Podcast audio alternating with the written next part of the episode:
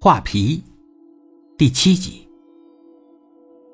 儿子是从来不跟他一起喝酒的，他支吾着，没有答应儿子。老婆不乐意了，他不由分说就给儿子拿过一个杯子，斟满了酒。儿子呢，端起酒杯，向村长致意，祝爸爸身体健康。蔡村长举起杯子，应付了一下，吃了两口鱼。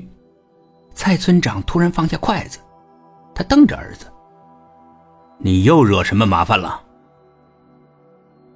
没没没有啊，不可能，没惹什么麻烦，你不可能像现在这么乖。”“哼，还陪笑呢。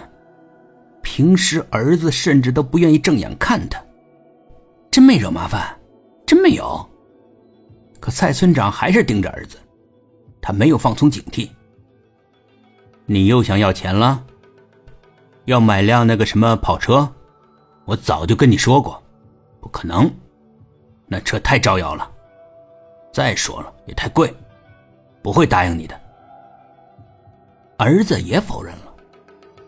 我接受爸爸的意见，那车我不会买了。那你想买什么？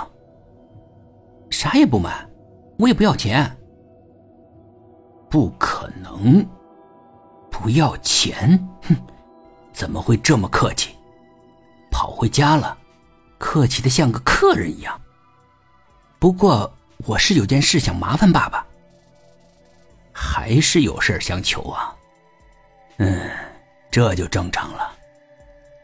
蔡村长拿起筷子，踏踏实实的夹了一块鱼，吃了起来。他等着儿子继续说下去。什么事儿啊？你有什么事儿想求我呀？蔡公子呢？组织不好语言，他不知道该怎么把这个事儿啊说清楚。他突然对妈妈说话了：“妈，我想结婚了。”妈妈听了当然高兴了，她一直劝儿子成个家，别老这么晃荡下去，也老大不小了。谁呀？你想跟谁结婚呀？蔡公子啊，支吾了一下。呃，那那那那姑娘你不认识？不认识也没关系啊。你什么时候把她带回家里来，让我和你爸爸看看呀？可蔡公子又支吾起来。可能还有点情况。蔡村长倒是也见多识广，他沉稳的问儿子：“什么情况啊？”蔡公子说出了厂的名字，这工厂你知道吧？当然知道了，他租了咱们家的地，效益还不错。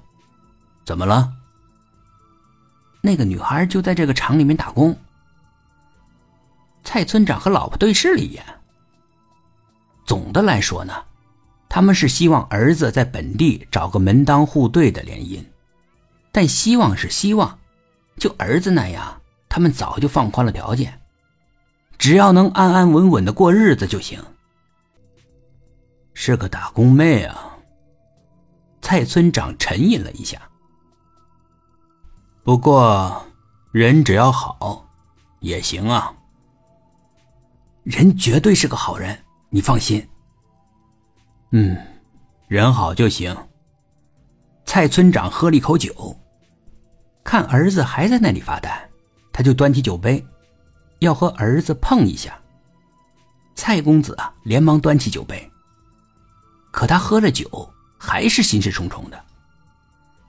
怎么了？我都答应你了，你还这么不高兴啊？蔡公子尴尬的笑了一下。